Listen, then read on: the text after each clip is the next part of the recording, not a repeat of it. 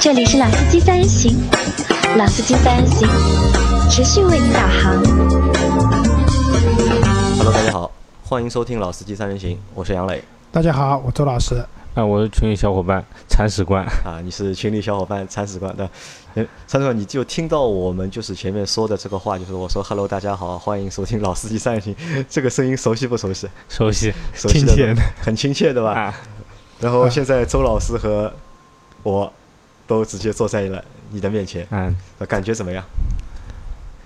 感觉有点小激动啊，感觉有点小激动就，上次我们群活动啊，就有个小伙伴跟我们讲，他说以前都是听声音听声音的，这次我们见面了，就感觉周老师啊、杨磊啊就在边上陪着他聊天，觉得很开心的。很开心对吧？那些我也很开心啊，就是我们的听众、我们的群里的小伙伴能够来参加我们的节目。啊那在录这期节目之前，我们已经录了一集上海话的节目，啊对吧？那其实铲屎铲屎官还是有一点点小腼腆，因为可能大家第一次见面啊，还不太熟。那其实我觉得你可以完全放下这个就是心里的这个陌生感或者是芥蒂，对吧？其实我们在群里面每天要互动那么多条，对吧？我们其实你在我们的群里面，就特别是在上海的群里面，你也算一个比较活跃的一份子，对吧？哎啊每是天就个是群里面的红人，啊、我们每天都很关心，就是铲屎官你今天的这个生意怎么样，对吧？诶营收呢，呃营收怎么样，对吧？情况怎么样？有没有接到有意思的客人？客人对吧？其实大家对你都还比较熟悉的，我觉得。啊那所以今天把就是铲屎官请来我们的节目呢，其实我们是想去聊一聊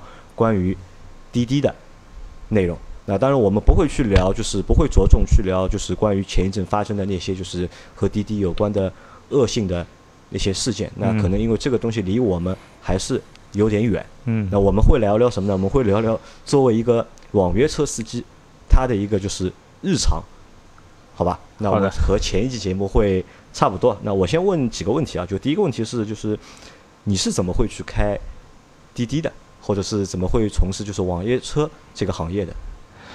呃，一呢，我喜欢开车，喜欢开车，二呢，我感觉开网约车收入也可以，然后时间的话自由控制好好控制一点就自由度会比较高啊对的吧就是每天就是你想去哪里就去哪里， 啊，吧？对的，那你在做网约车司机之前啊，就是你还从事过什么就是和司机有关的职业？我开出租车，然后出租车不开以后，找个公司里面给公司里面开车，然后我一直就喜欢开车，就一直找开车工作。你从一二年开始上班到现在，就是一直在从事就对是司机的司这机个职业，就是对以的要么就是开出租车，要么就给公公司里司里面面开开车车。那现在是给自己开车，对的然后做网约车做的网约车，司机。那其实网约车司机这个东西啊，就是在上海的话，就是还是比较早就有了，最早的就像 Uber，那像我们的老倪在 Uber 刚出来的时候，他就去做过就是兼职的司机。司机那我我开过一段时间的滴答拼车你开过一段时间，那个时候是回奉贤对吧？啊、那个时候其实也是冲着奖励做嘛，他每天首次单有十块钱的奖励，就是你接个客人可能也就十块钱，然后有十块钱奖励，对吧我每天就接四单，一百块钱。一百块钱，那这一那个时候开比亚迪秦嘛，然后早上充满电出去的，基本上就是一百块钱的油费花不了多少钱。那么主要就是就是其实还是好玩，因为啊还有一个就是因为我每周末要从市市区回奉贤，然后带一个人回奉贤，路上可以聊聊天聊，聊天，对吧？然后一般都是奉贤人，可以聊聊天，然后可以单程有八十块钱左右，也蛮好的。那其实网约车这个就是职业，对吧？是互联网兴起之后，对吧？就共享经济下的一个产物。对那对很多就是小伙伴来说，就是是一个就是很很有意思的，会觉得有兴趣的一个工作或者是一个职业。像老倪去做过，老周也做过，对吧？我是还没有尝试，我是一直想去做，但是我也没有就是机会去尝试。所以我身边有很多小伙伴，他们都做过这个事情，都去对开过网约车，但是他们都是以就是兼职的，就是这个心身态份啊就好玩嘛，都都是去尝试一下，可能就开了一段时间之后就不开了，就觉得啊。过过瘾了，就是知道是怎么回事了，那就不玩了。那你是把这个东作东西当做一个正规的一个对工作去做的，对吧？去当做一个就是赚钱，专职的一个就是赚钱的工作对，去做。那你现在做这个事情做了多久了？已经就我做网约车接触网约车的话，断断续续也有个三年了，有三年，就是对其实断断续续也从事了三年，对，到目前为止是在正式的在对做，就就一心一心就开开网约车，就一心一意就开网约车啊。对那就是你来和我们说一下，就是你开这个网约车，就是前面说一是自由，对吧？你觉得比对较自由，二是你喜欢开车，三就是开网约车是不是就是能够给你有一个比较好的一个经济的保保证，对的，就是你能够赚到你想要的那个钱，对对吧？好，那我相信啊，就是。城市里面有那么多的网约车，不管是任何城市，就是我现在其实有了网约车之后，我们到任何城市去旅游，对都会觉得比较方便。啊，对的，不光是就国内啊，国外就也是出国对吧？有网约车的国家，你也会觉得方便。为什么？就是因为语言交流不畅嘛。你打车的话，上车以后，你跟他说你要去什么地方，其实是蛮困难的。但是因为有了网约车以后呢，你可以在网约车软件里面直接输入你要去的地方，然后上车以后，司机也很明确的你要去哪里，对，就很方便。这个是我觉得就是网约车除了一个共享的这种概念以外的话，也是提供了一个用户去用车也会比较方便，便捷的一个服务的，而且价格上来讲的话，通常会比出租车略便宜一点。然后它会也避免了有的那种日绕路、啊、绕路就是不好的那些对东西，对吧？因为我是这么看待网约车的，因为我我觉得就是除了老周前面说到的，就是就是费用就是可能会便宜一点，啊，然后更方便一点，还有呢就是选择性。也能够更多一点，因为嗯在网约车平台，就是我们可以叫到各种各样的车嘛，就是对我要，比如像像滴滴现在有那个快车、快车、专车，专车、之前还有那个就是已经被下线的，就是顺风车，无限制下线的一个顺风车，对吧？那我们就是还可以叫就这种商务车，啊对吧？对就是高级的车都能够通过就是网约车的平台来找到。那这个对用户来说是更多了一个就是多了一个选择。那对相对就是我们现在看到的就是很多城市里的出租车啊，嗯就都会有几个就是通病啊，就是一车况对都比较差，对吧？这些车我都不知道开了多少年了，这个座位啊什么都是非常脏，然后坐在上面就感觉就是会非常的不舒不服，好吧，就呃，其实你可能叫的是那种小公司的车，其实大公司的车，你说车况肯定是旧的，但是车内的清洁度还可以，一般来说没有那么差。呃，我觉得好差，我。随便就是在上海叫的，就是大的还是小的，我我大多数觉得都不行。因为为什么？这个和和什么有关？因为我们以前没有车，在没有车的时候呢，你叫出租车，你坐在出租车上面，感觉还肯可定以会比公交车感觉好都要好，对吧？那现在大家都有车了，其实有车的人很多嘛。那特别是周老师，你现在你的宝马五系对吧？纳帕真皮，对吧？豪华吧，对吧？感觉很好，对吧？让你坐到那个出租车上面就是白白的那啊个你这座个位上，观点不对的。要照你这么讲，我就没有办法坐别人的车了，不至于的。那这我觉得肯出租车还蛮干净的，啊你我觉得还蛮干净的，因为是这样，像我在奉贤对吧？就是就出门有的时候我因为停车位紧张，我很多时候不开车，我其实还优先叫出租车的。为什么？就是第一，在奉贤你叫网约车比出租车价格不便宜的，因为车少可能对吧？车不少，其实不少的，滴滴啊什么都很多嗯因。为在奉贤有有郊区出租车，对的，郊区出租车。呃，第二个，我说句实话，我在奉贤网约车和出租叫下来，我觉得还是出租车相对来说干净一点。啊，你觉得啊？ 那我懂了，那可能是什么？可能就是很多就是郊区的网约车，啊以前可能都是黑车，对吧？也也有可能吧。其实我倒是觉得，如果说去一个地方，在价格差不多的情况下，我优先选出租车的。那你原因在哪里？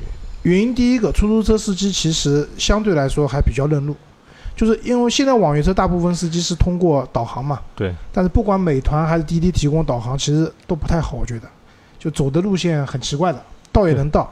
出租车相对来说比较熟。第二个，我个人觉得啊，你尤其你现在路上那种老的荣威五五零的车况，远没有我叫的那种途安的出租车车况好。对，我还是觉得这些车坐的舒服。好，那可能就是这这个是周老师的一些观点啊，就是当中这个观点里面可以还可以分出什么呢？就是周老师肯定会觉得，就出租车更正规，对吧？就是从业人哎员对的相对来正说规，更正吧？规能对够的得到相对来说就是更有保障的一个服务，对对吧？那这也是目前就是对啊吧？还有一个很重要原因，我以前的单位啊，就是加班打车报销只认出租车票，网约车的票哦是不网约不认车的是不认的。对的，那其实就是更正规嘛，对吧？对就的是这个也是目前就是网约车存在的就是一个比较大的一个争议点，就是一啊对的个正规性或者是一个合法性。那这个我们放到后面说。那我要问一下，就是禅师官，就是你是如果我想去做就是网约车司机的话，我想去从事这个行业的话，那我需要怎么做呢？需要做先做背景调查，需要做就是先要去考试，对吧？就是对我要先拿到这个就是从业的一个就是资格证书，从业资格证。是这个意思吧？对，就这个资格证书是怎么怎么取得的呢？呃，他先是背景调查，然后背景调查审核通过以后背，景调查是去哪边做啊？户口所在地嘛，就户口户口所在地、对居委会或者派出所。啊不，户口所在它会有个指定的地方是报名的点，然后它就是运管处它分的某一个一个一个的点，然后去报名，身份证、户口本、驾驶证带好，去备案，然后做政审，就等于政审嘛政。审，嗯，审核通过以后收到消息，然后去那个考试主要审哪些点？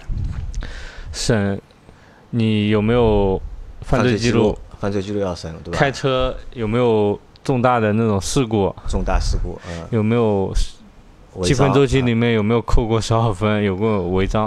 啊，那其实有点像拍牌照啊，拍牌照就上海拍沪牌也要审这些东西。哎，对的，类似一个就是征信的一个就是审查一样，对吧？就是先要通过就是这个背景的一个调查，等通过背景调查之后，再去做什么呢？他会背景调查通过以后，他会有个通知，通知你去那个报名考试，然就后去报名考试。对嗯，那这个考试难不难？这这考试呢，呃说实话，你不熟悉上海呢，也有点难度。 就不不熟悉这个城市的就是路况，就是会有点难度的。对的，那这个考试是不是就类似于就是出租车的一个就是驾驶员的一个就是从业资格的一个考试？嗯，差不多，那题库都就稍微修改一下。就修修修修改一下，就是对的和就是也是有题库的，对吧？对就他会有教材嘛，他会发一本书给你，就是让你回去看嘛，就和我们考交规一样的嘛，啊，对的，就是这样的，对吧？ 对那周老师，你觉得这个东西你考得出来吗？考得出来的，有题库肯定考得出来有的。题库肯定考得出来的。好，那我们到时候就是我和周老师两个人，我们会去尝试一下，就是看一下如何去拿到这个就是网约车司机的一个就资是大格。家可以在上海话节目里面，周老师已经立过 flag 了，立过旗帜了，说我应该一次能过的。大家也可以打个赌，好吧？就是看看周老师能不能一次过嗯啊。如果过不了，我一次过不了的话，我给大家发红包，好吧？因为铲屎官你是有有证的嘛，对吧？啊你在这对里你你可以出个题目来考考周老师，问他两条路啊，或者问他几个就是在考试里面可能会考到的问题。我现在可能不行，因为我没有看过题库嘛。啊，要一定要看了不，题他目你可之以后问，我，城隍庙是属于什么什么宗教的？你可以问我，对吧？道教，这我知道的对， 啊。这个不是我开玩笑，就有这个题目的，对吧？呃，有的，还有上海是哪条路是分几段的？哪条路分几段啊？共和新路啊，应该不是共和，应该华山路，华山路。它这个分段是什么概念啊？是不是连在一起？对，断开的就是，啊，段可那我真不知道。呃，上海其实这这种路还还蛮多的，就有两三条吧。有两三条，吧？啊、那也不多。啊，那我以前那个就我爸妈房子后面有条路叫什么青州路啊，也是断掉的。那所以就是我们要去考这个证的时候啊，就是要先做题目，对吧？先看对先看题库，对吧？但是我觉得这个东西你你们觉得有必要吧？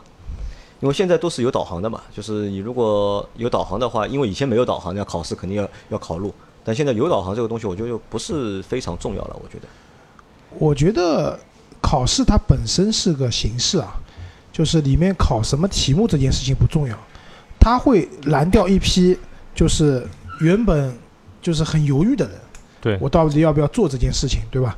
那么因为有考试，考试还是麻烦的嘛，就像参事长讲的，呃，先要去政策审核，对吧？你的各方面东西审核完了以后再去报名，然后再考试，这整个过程怎么地也得一个月以上吧。啊，差不多。对吧？因为审核等的嘛。那很多人可能就觉得嫌麻烦，就不愿意去做。就像我在一个月以前我就跟杨磊讲过了，我说我要去考个证，对吧？到现在也没有去不是我们三个月前就说过这个事情，啊。对，所以到现在没去的原因就是因为觉得麻烦嘛，就是把我们这种就是嘴上讲讲想做这件事情的人给过滤掉了。就挡在门外对，了。我觉得对吧这是一点。另外一点就是之前我们节目里也讲，就是考这个证的主要的目的，倒不是说你要考你交通法规什么，因为你在考驾照的时候都考过了，更多的是考虑考你对上海的熟悉度，对吧？就像什么路是断掉的，分几段的，比如说刚才讲的什么城隍庙是什么教派，对吧？对。那么这些东西其实是为了让你为为了让你更好的服务，就是趁你趁着你车子的一些乘客，尤其是外地来上海的朋友要去旅游啊或者怎么样，会问你一些问题，你对能很好的回答他。是我觉得主要是出于这样的目的。好那前面是个人的一个就是从业的一个资格证的需要去考，对吧？那除了这个之外，还需要什么？还车也要转成云运的，对，车也要转成就是营运的对车的性质性质，对吧？网络预约出租车，网络预约出租车，对对那这个就是复杂嘛，这个过程。这个的话，等它拿对到车有要求吧？就对，就你的就是车的就是长度啊，或者车的种类啊、排量有没有要求？排量的话，暂时我不太清楚。然后就轴距的话，两米六以上，两米六以上的车就对可以了，对吧？对嗯，就是我们传统讲的紧凑型车，像朗逸啊这些车都可以的。对那你现在那辆车是达到要求的，达到要对吧？求。就是这个车买好之后，就是去那个就是车管所，对，是是这个改是在哪里改？是在车管所改，还是在就是客管处改？车管所，它是先拿到人证以后，它会有个网站，然后把车辆信息输进去，然后它一个星期审核车辆，审核好以后，隔天西拿着那个你的产证、你的行驶证、身份证，然后去车直接去车管所改那个性质，就把非营运性质改成网络预约出租车。那改了之后，对这台车会有影响吗？嗯，那个会增加一个条例，就是六十万公里报废。就是这台车就是强六制十报废万公里报废，对吧？那还有一个八年是什么？八年就是退退区下线，就是不允许再从事营运工作。啊，就是这台车就是如果你是做运营的话，就是六十万公里里面要强制报废的。对的，然后这台车最多就是让你运营八年。八。年那我改了之后，我可以把把这个性质再改回来嘛？改成就普通的就是那个车辆可以。也可以的，对对吧？但改完以后，我估计这个六十万强制报废就是跟着这辆车了，嗯，应该是的。对吧，不然你做到五十九万的时候去把它改回来，那这辆车不就这就是一个漏洞了嘛？应个该漏洞我觉得是会跟着这辆车的啊。，那这个我们现在还不知道，到时候我们去实际的去看一下。那就是要考一个证，对吧？需要考一个证，然后需要有一台就是合法的营运车辆营运车辆，因为我们这里说到的所有的都是按照就是国家的法规和平台的法规去走的一个平台不能叫法规，平台只能讲是它的规规定。它的规定去走的一个流程，对吧？你有对了这两样东西之后，就是就可以去从事这个行业了，对的，对吧？你现在就是你我你你现在注册了几个平台？啊你在同时为几个平台服务？现在现在的话，三个平台：三个平台，哪三个？美团、滴滴、首汽约车。啊，美团、滴滴、首汽约车。首汽约车，周老师听到过没有？之前没听过，就今天第一次听在到，铲对屎吧官来了以后，我听到了。那可能这个平台在上海可能少一点，可能在对北方城市会多一点，对，北方用的多一点。北方用的多一点。好，那还有就是前面再补充一下，就是你如果要去从事这个就行业的话，你的那台车除了符合那些规定之外，那个车还是不能贷款买的，对吧？一定要就是不能有抵押贷款。不能有抵押贷款这个车，还有一个就是要三年以内的车，对，就车车龄龄三不超过三年。对的，对吧？但是我如果现在是车是我首次去认证或者去注册的话，是已经两年了，这个是没有关系的，没有关系那后面再开继续开下去是没关系的，但是就是首次去认证的时候，啊，所以车龄要三年以就内。杨磊，你的宝骏七三零理论上也符合要求的。呃，我的宝骏可以去转成那个云运车辆嘛？这个要要看那个这转转营运车辆肯定是可以就但要看平台收不收要这是个车，对对的吧？平台收不收对税？平台其实对车还是对车型有时候还是会有要求，就像你对前面说到，好像对颜色也会有要求，对的，对吧？开那个就是那个专车，对吧？专车专车的话是它只接受常规的颜色，常规颜色，白的、黑黑的灰灰的的，对吧？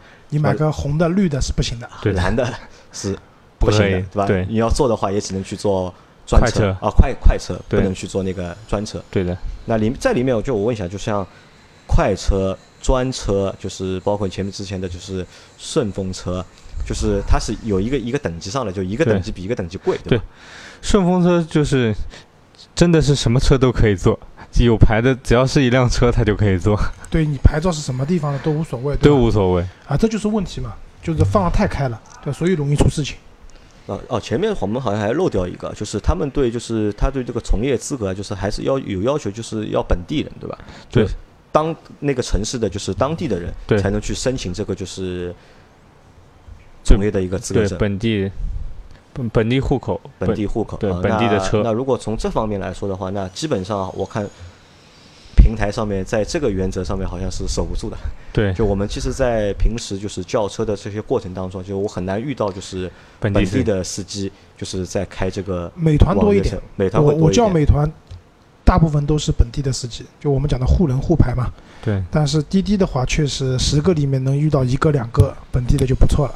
好，那说到这里啊，就是我们来讨论一下，就是这个合法性的问题啊，就是一个合法性和一个合规性的问题。就是你在做选择做这个行业的时候，就做这个工作的时候，你为什么就是要去就是去认这个证、去考这个证和去转这个就是车的一个属性？是平台现在平台是强制要求你嘛？暂时还没有强制要求。就平台其实是没有强制对要求你，那为什么你还是去转了呢？我就要吃这个饭嘛，我就踏踏实实的做嘛。就你想去踏踏实实、认认真真的去做对我嗯这这个个事情很认同啊，就是如果你只是玩票性质的，偶尔接一单两单，那也就算了，对吧？对但是像铲屎官是每天就靠把这个作为自己日常营生的一个工作的话，那应该是尽量做到合法，对对吧？这个是最基本的，因为像你现在去机场啊什么，你是不怕查车的，对，甚至像你这个车上面贴的那个营运证，他们连查都不会查你，对，那这个就是有个保障嘛，不然你被查了以后，因为我之前。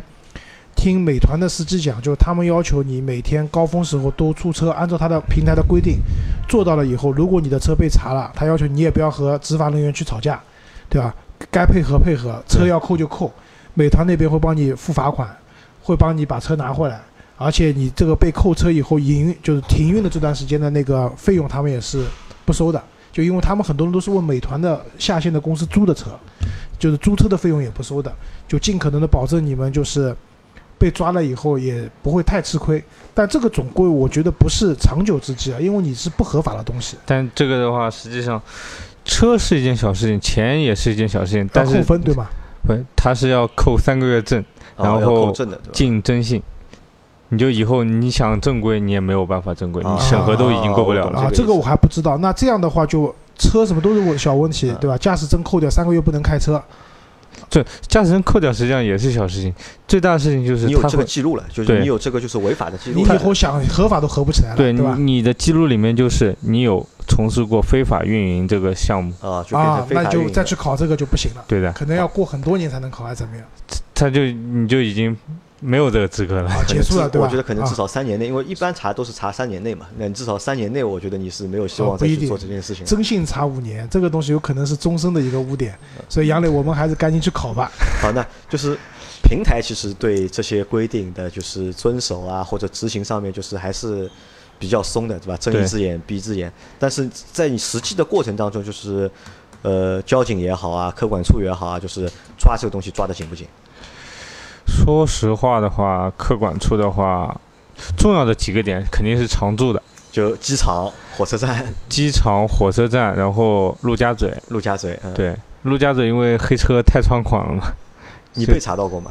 我没有被查过。就你还是没有被，可能是不会有人来查你，对，因为就是你现在那个证就贴了贴的话，应该就他还没贴，还没贴，对吧？对但是这是跟他我们后面讲他买的这辆车有关系买。那台车，他买了一台非大陆货的网约车，就是我们讲，可能你看到荣威、比亚迪秦、荣威五五零、E i 六，人家一看这就是网约车。对，但是我们铲屎官就是没有走这个寻常路，他买了一台比较特别的车子。好，那我们来谈一谈，就是你买的这台车吧，就是你怎么会选择就是买了一台荣威的，就是 E i 六来做就是网约车的呃，名爵，啊不名是这爵，个荣我威，名爵，名爵名爵的 EM G E E 六。 EM ，EMG 七六啊， E，我看车的时候，首先第一考虑就是那个荣威那个 E E I 六 E，i 六 啊，然后去荣威 4S 店，那个车太好卖了，销售根本就不理你。就态度不好，对吧？ 对的，那这个也是一个，我觉得是一个很普遍的一个问题啊。一些就是卖得好的车啊，就是很多消费者或者用户去看的时候啊，态度都比较差，对，我然觉后就得不直是接的，，嗯，你觉得这不个是？看人的。看人，我们上次陪陪那个冰冰去看那个那个 iX 五 EX 五，我觉得那边的人态度还蛮好的。我们看成 RX 五，就是那个呃对啊 SUV 嘛啊啊，对啊，就是我就都是荣威的店嘛，你去看车试驾，我觉得至少那个销售还蛮热情不的，还是看但人的，新能源车普遍都不热情，啊因为它但我们上次去那个看思域的时候，就啊，是我也们遇到了一我个们冷看冷脸嘛，对吧吧？？我们去看思域的车的时候，对吧？人家就不理我们，这个我觉得还是看人的，不一定是说有就可能是什么新能源车在上海因为限牌嘛，这个车不愁卖，对，相对来说遇到冷脸的销售的概率大一点，对吧？但是也不能讲所有的销售都是这样的。所以就你在四 S 店遭遇了冷遇嘛，对吧？对所以就对这个车就就印象就不好了，对吧，就不太想买它了。对，然后正好边上还有个名爵，过去一看，又出了一个新车呢，EMG 六。那时候我去看的时候刚上市嘛，然后感觉还可以，也没贵多少钱，差一万多块钱。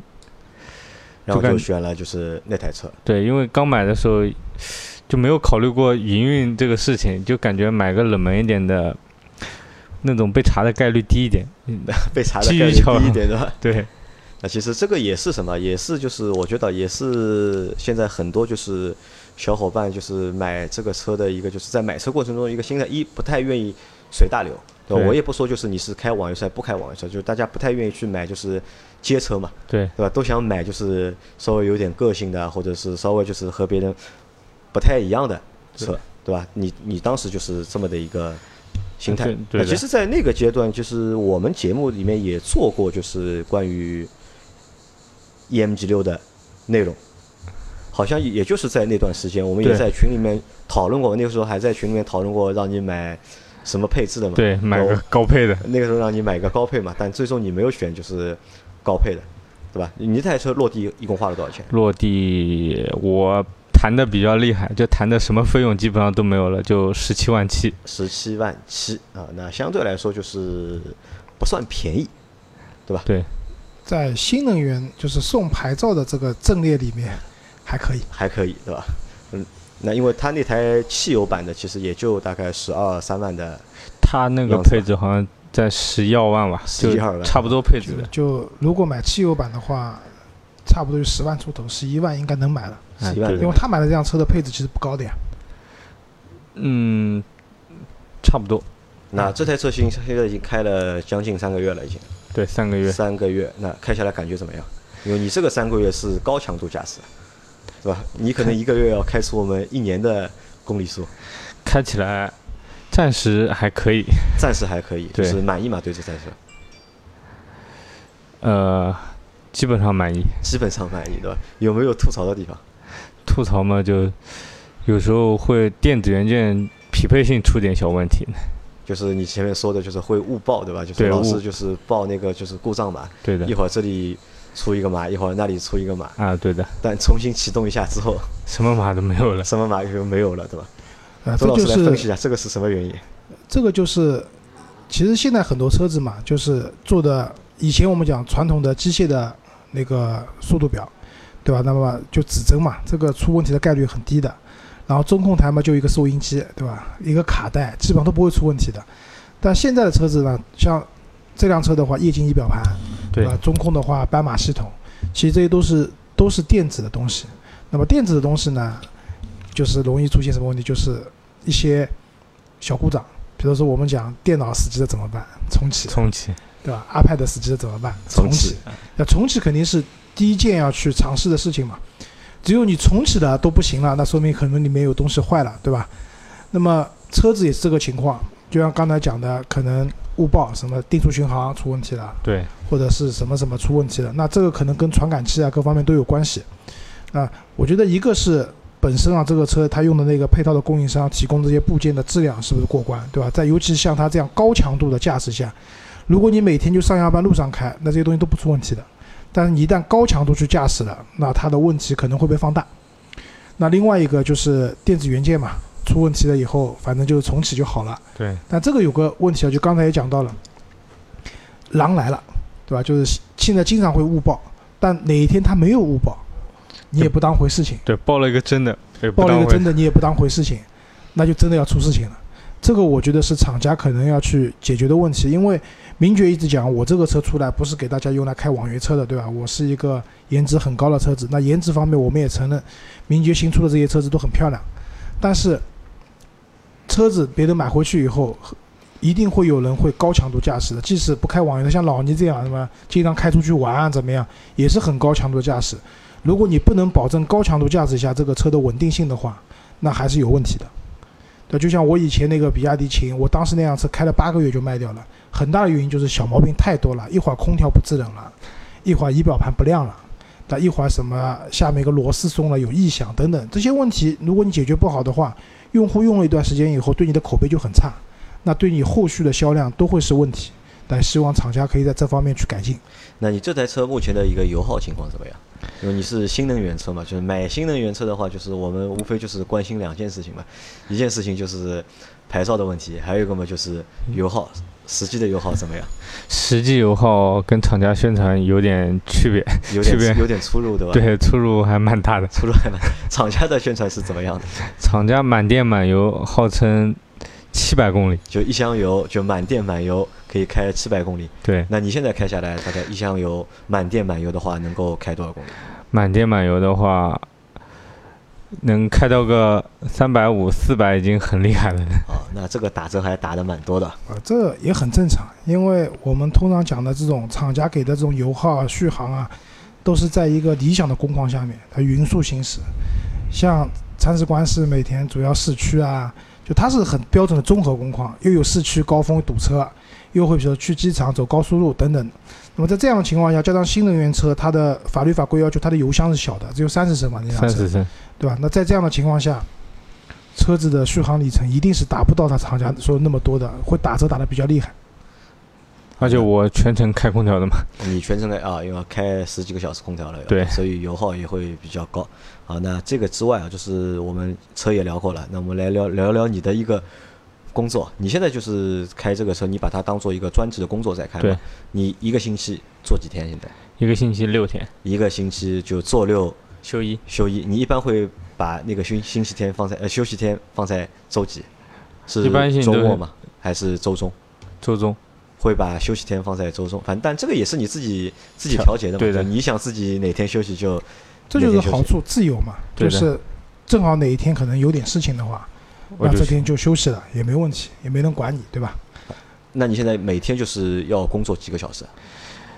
呃早上六点半出去，差不那么早多， 对， 六差不点半多出门，晚上的话十一二点回家吧。十一二点回家啊，那一天要工作十五六个小时。对，那这但个中间他休息的，中间的话我会自己调节，我基本上我感觉中午嘛，反正生意淡的时候就找个地方眯眯一会儿，休息一休会息一儿。下，嗯。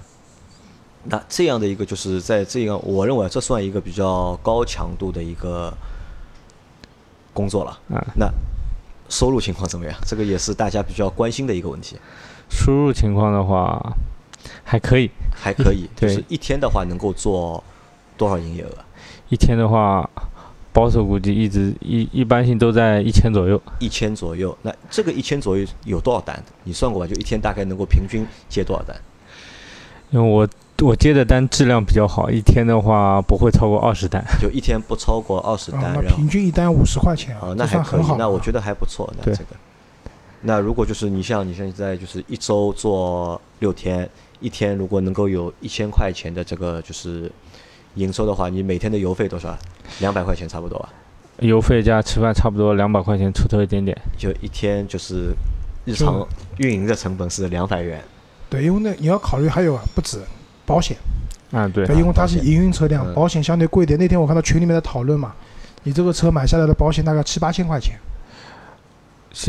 光车的话，非营运的时候的保险是六千块钱，因为 4S 店贵嘛。啊、现在差不多转成营运的话，一万二左右。啊，一哦万好二，贵啊，一万二。所以你一个月有一千块一千块钱的的保险的一个费用，啊，对，然后一一个月还要33一块次的一个月一次的保养，保险，对，你因为你现在一个月差开不多一万公里对嘛，对吧？你等于那个车是五是一万公里一保，对吧？你换那个好的机油的话，一万公里一保，那一个月要一次。 对，那你现在这个保养是怎么解决、啊、这个问题？是在店里全面做全还程是？ 4S 店保养。因为你现在车只有三个月嘛，对吧？目前是全程嘛，对但是那个车它是质保期有多长？质保期厂家是三年三年， 12万公里三年十二万。呃，三年十二万公里，那所以你他是一年就半脱保了啊！你半年不不是一年，半年之后，哦，一年一年一年，一年脱保，对吧？到第二年的话，就可能要考虑就是换地方了，对吧？对，那你现在做一次小保养多少钱呀？现在的话，一般小保在五百五左右，五百五左右，啊，其实不便宜的。啊，偏贵。为什么？就这个车虽然它排量小，但是它涡轮增压，所以对机油还是有要求的。嗯，对你的，不能用太差的机油。所以好像你跟我们说你用嘉实多的极护，对吧？对我强度高嘛，啊，嘉实多的极护，其实嘉实多的极护本质上还是半合成油，还不能算全合成的，因为我以前的那个车子用的是磁护，要稍微再贵一点。这个好像反正上面写的是 写的是全合成的，啊，对，就是极护是嘉实多里面全合成里面就是最便宜的了，已经是基本上。所以这个车，如果你是一点零正常，比如你以前雨燕一点三排量的，应该对吧？啊一点一对点三排量1.3这种自然吸气的，其实它对机油要求不是特别高的，对，那时候那个雨燕我是用最差的， 啊，一桶机油可能加进去大概一百块钱就够了，做个小保一百五十块钱啊，吧，对，就够了。但现在这个车，因为我现在涡轮增压嘛，对机油要求高，所以保养成本蛮高的。然后就是平时你一般出去停车的话，你一般都会找到免费的地方停车，对吧？对。因为以前就是我们铲屎官是开出租车的嘛，啊、优势就在于对上海的路很熟，哪里可以停靠靠一下，他都很清楚。这个是可能比其他的开网约车的师傅要有优势的地方。但你小区里面停车要钱吗？小区里面要钱，啊，要钱。所以其实它这样算下来啊，每天的成本、油费、吃饭，加上你的什么保险算进去的话，基本上你要差不多要两百五到三百块钱一300块天，啊，一天差不多。对吧？所以你做一千块的话，一天的净利润在七百块钱左右。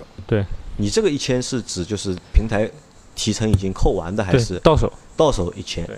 那一天如果能够有七百的话，那一个月一个月做二十五天嘛，哦，蛮厉害的啊，这个收入不低啊。啊，就差不多，就其他都扣掉的话，净收入在两万块钱左右，两万应左该可右，以保证的。所以车子的话都不用一年，差不多开个八个月左右，就回本八了九个就月就对回本了，对吧？所以现在还在为这辆车的本钱在努力。对的，啊，那其实我觉得这还算一个，就是因为我们之前没有，我之前没有去真正的去算过一个，就是开这个车就做网约车到底能够赚多少钱，只是听到过在补贴很高的时候，那有些人在某个月他他可能会拿到就是很高的一个对，薪水，就是美团刚刚开始的时候，那补贴那是个时很候厉害的，补贴很厉害的，就一个月能做好几万块钱一个月我见过能做到六万多的，一个月六啊但万这多。个是在疯狂烧钱的年代，一个所以开这个的话，如果接下来有一个新平台出来，补贴很厉害的话，你肯定也会去做的。那 上还汽现在准备要出一个上汽约车了嘛？上汽约车对吧？对那这个好处就是做网约车还有个好处，我觉得就是因为现在平台很多对吧？你同时好像可以挂好几个平台，对对哪个平台有有单你就接哪个对平台的业务。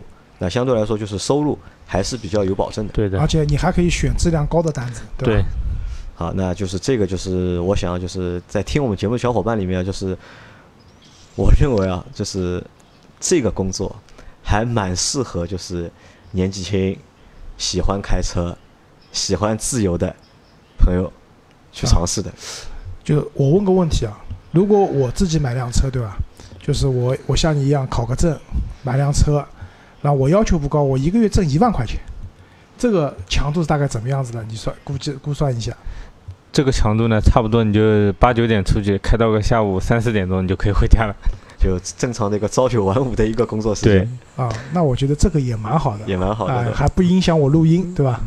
啊，那我们可以到时候考虑考虑啊，活不下去的话，就是我们也要去开 网约车了，对吧？啊，我买的话，我买辆 G 2 8就专门做机场生意就可以了。那那就更舒服，那基本上就出去个半天就够了。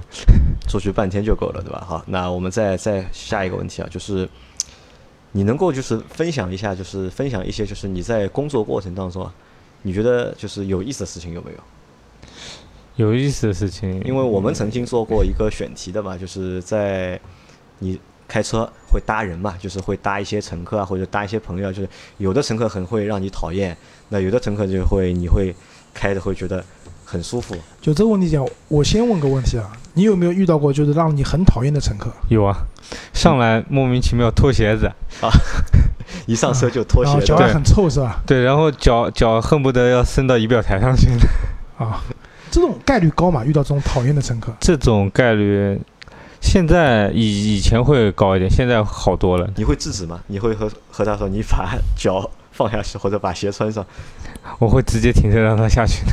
你会直接停车让他下去。对，那如果遇到这个情况，算你算你违规吗？不算啊，不算你违规。对，因为我会提前报备呢。啊、因为就乘客有不文明的行为，你可对以拒载，对，对吧？那这是一种情况，还有还有什么让你讨厌的情况？还有喝酒的，喝酒的啊，对，这个可喝能喝是喝醉的那种。啊，这个是所有人都比较啊就讨万一厌的一吐在件你事。车上怎么办，对吧？对，最主要就还我还碰到过嗯上车说一个、呃、地址说好了，然后快到了，我跟他说话的时候永远就叫不醒了， 啊，就睡觉，在你车上睡着着了。啊，那可能是因为你开车开的比较稳，对吧？别人坐的比较舒服，这坐着坐着就睡着了就。嗯。那有什么就是你那前面说的是讨厌的啊？嗯有什么让你觉得就是喜欢的客户，就用户？给小费的，给小费有，啊因这啊为这个这个真有人给小费吗？会啊。那我上次有一次浦东送那个呃虹桥火车站，他正好要赶高铁，然后我帮他提一个意见，让他稍微多绕点路，但是肯定会保证他能赶上那个地铁，呃，赶上那个高铁。然后我差不多在安全的前提下把他提前送到，然后他下车以后给了我小费，他是给你现金还是在平台上打赏？他直接就加钱在上面啊，直接在上面加钱对吧？对。啊，后给小费是你喜欢的，而且是结束订单以后，我已经走了，然后手机收到，人家加钱了给。啊啊，这也是对你的一种努力的认可，对吧？那美女呢？你喜欢美女吗？美女打你的车，我的话基本上是忽略乘客，我从来就基本上我也不喜欢主动跟那个乘客搭讪聊天啊什么的。就你不会就是主动和乘客去说话的，对吧？对，就自己专心对，这开车。开车嘛，然后搭讪的话容易出问题，因为我那时候开网约车的时候，我开的好好的，然后我在正常行驶，边上一个一个也是一个网约车司机，一头就直接就撞上来了，然后下去发现他他在跟那个他的乘客聊天呢，啊，就是分散注意力了。对啊对，我觉得因为既然你把这个作为一个职业了嘛，嗯就像刚才铲子馆讲的，就是他是只认，就是怎么讲只，认钱，只认钱不认人的，就是其实也不能这样讲，这个讲不太对，对吧就就是专心工作。眼睛里面更多的是这是份工作，对吧？我不是来找艳遇的，我甚至不是来找你们聊天的，对吧？当然，乘客有的时候主动跟你聊聊天的话，我想你也不会不理他吧？ 对，肯定也会礼貌性的那种回一下。好，啊那到节目最后啊，就是和就是想做网约车司机的朋友啊，就是你有什么建议和忠告啊，可以就是告诉大家的。呃，你想参加这个网约车，首先你我感觉必须得正规，一定要正规，对啊，我也认同，一定要正规呃，对自己也是个保护，对吧？对。一这样是要正规，还有呢，然后你接客人可以接，但是接客人的前提下，你肯定要保证你不能有违章，你就黄线你肯定也不能乱停车啊什么的。该该合哪里合法停车你就去哪里，你就有可能你可以绕点路啊，你可以你正常驾驶的时候你走错路了，你就不要那种违章什么掉头什么的，就就是要遵守交通法规对的。这样的话，你想吃一个违章就两百块钱，啊、那可能两百块钱就半天白做了，就不是，关键还要扣分啊，有的时候，对的，对，你一共就十二分，扣完了你就不能做了，对吧？那这算一个，就是你做到现在，就是你觉得这算一个辛苦的工作吗？对我来说的话，我感觉还好，但是我就我有个网约车一个群，我感觉他们感觉就我这个时间好像蛮辛苦一样的，但是我实际上能自合己调理节的也挺好的。对但这个辛苦就是付出和收入是成正比的，对的，对吧？啊就是你对做的越多，开的越多，其其实实赚的钱也越多。你想想我们的波波鸽子王，啊对吧？鸽子王也工作时间不比他短的，啊，对的，像收每入天的精收神入压还不力一定有很你大，高，收入可能差不多吧嗯啊，对吧？然后哎，就我刚刚讲黄线嘛，我有一个很好奇的，就是很多人因为我们开车的人其实知道，有的时候我我叫网约车对吧？我明我是在淮海路上叫的，我是在一个不禁止停的地方，我会拐到一个，我会跟司机讲我在边上的，比如说一个小路那边有一个缺口哎商场的停车库，我在那边边等你，你可以拐上来，对吧？把嗯我接走。那因为我是开车的，我也体谅人家开车不违章的行为。但有些人其实他自己也不开车，他没有意识哎他，也不知道嘛。啊他就站在那边等你，那怎么办呢？